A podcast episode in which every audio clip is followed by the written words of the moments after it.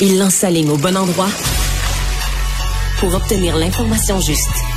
Mario Dumont. Pour savoir et comprendre. Cube Radio.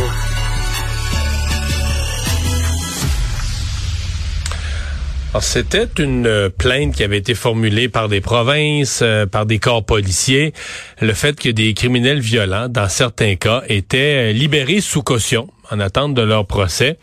Et il y a eu, euh, un exemple dans l'Ouest canadien, mais il y a eu quelques exemples où ces gens, donc libérés, euh, commettaient d'autres crimes, euh, d'autres crimes graves, d'autres crimes violents. Et là, on se disait, mais voyons, comment ça, il a été libéré? Euh, comment il a pu obtenir une libération, même en échange d'une caution? Mais comment on a pu donner une libération à un individu qui apparaissait aussi à risque pour la société? Et donc, euh, le ministre de la Justice, David Lametti, a suggéré aujourd'hui euh, une réforme, déposé une réforme de cette euh, de ces procédures de libération sous caution. On en parle avec Walid Djezi, avocat criminaliste. Bonjour. Bonjour. Bon, on dit qu'on renverse le fardeau de preuve. Expliquez-nous de quoi il s'agit. Oui, alors euh, normalement, alors mais dans tous les cas, ce qui est important de comprendre, c'est que la personne, elle est présumée innocente. On peut penser ce qu'on veut, mais elle est présumée innocente et il y a la justice qui va suivre son cours. Mais il arrive qu'on veuille garder détenu au niveau de l'État, on s'objecte à la remise en liberté. Il y a déjà des crimes au code criminel pour lesquels il y a un renversement de fardeau. Je recule un petit peu. Si on veut garder quelqu'un détenu, c'est pas des décisions qui se prennent à la légère. Il y a des critères au code criminel et c'est à la poursuite de démontrer que la détention, elle est nécessaire pour assurer la présence de la personne euh, euh, au tribunal, qu'elle va se présenter à la cour lorsque requis, euh, qu'elle ne constitue pas un danger pour le public et qu'il est dans l'intérêt public de la garder détenu. C'est le fardeau de la mais, mais les deux gros les deux gros critères si on enlève l'image générale de la justice, les deux gros critères c'est on a peur que la personne se monte pas face là, à la prochaine comparution, qu'elle se sauve, qu'elle quitte le pays, qu'elle fuit la justice ou encore on a peur que la personne commette un autre crime. On dit elle est une, euh, c'est ce qu'elle a fait comme geste, c'est violent. Puis on a des raisons de penser qu'elle pourrait le refaire. Donc elle est une menace pour la, la, sécurité du public. C'est les deux grosses choses.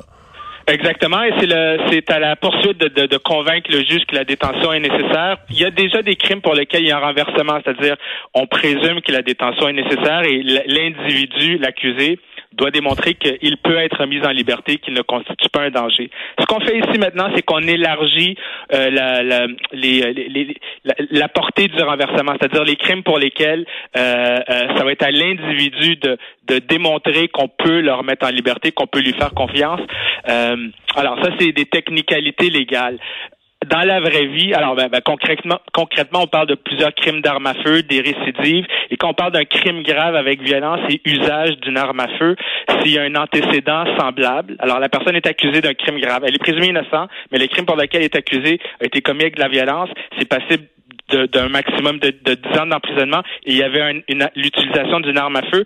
S'il a déjà ça dans son historique, un antécédent judiciaire récent dans les cinq dernières années, ben là, ça va faire un débat où ça va être à lui de démontrer à la Cour qu'on peut le remettre en liberté. C'est ce qu'on veut dire par renversement. C'est le fardeau tombe sur les épaules de l'accusé. Malgré sa présomption d'innocence, il doit justifier sa remise en liberté. Donc, il doit prouver qu'il n'est pas une menace pour la société.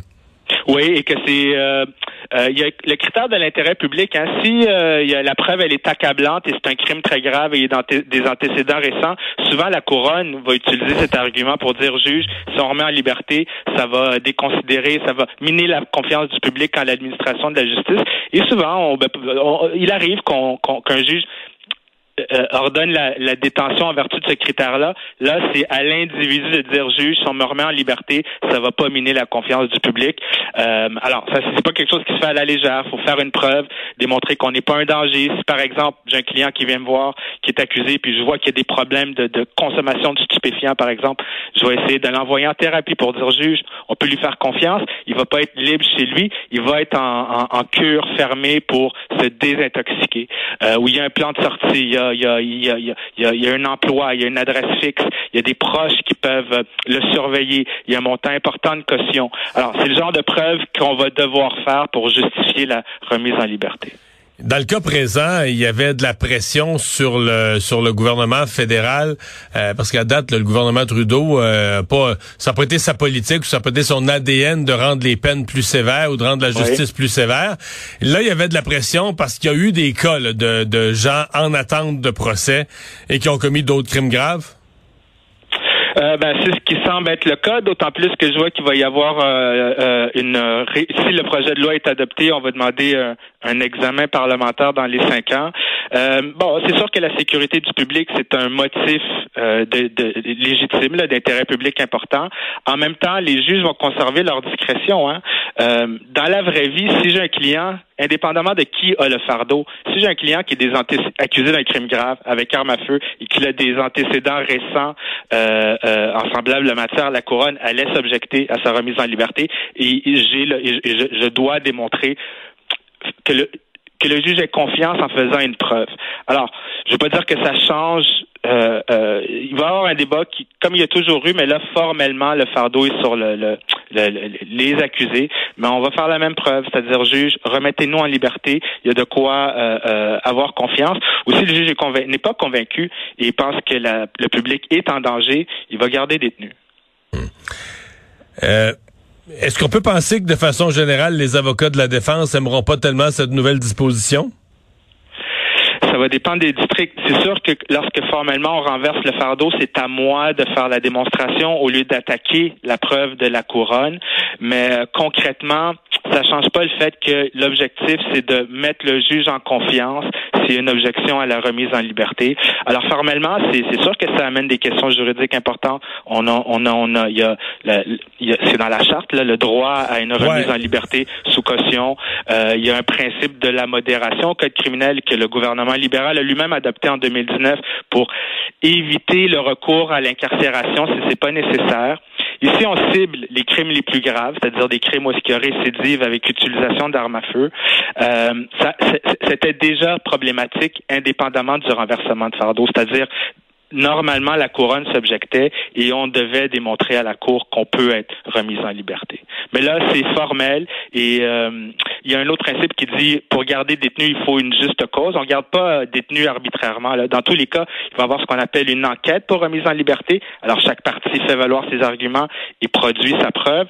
Puis le juge, sa décision, elle doit être, elle doit être bien fondée et elle doit être motivée. Il doit expliquer pourquoi il garde détenu. Et là, formellement, il doit tenir compte. Le juge va devoir tenir compte des antécédents récents de violence. Mais c'était déjà le cas. Mais formellement, il doit dire je tiens compte des antécédents récents en matière de violence et je considère la, la sécurité du public avant de prendre ma décision et le consigne au dossier de la Cour. Walid Ijazi, merci d'avoir été avec nous. Je vous en prie. Au revoir.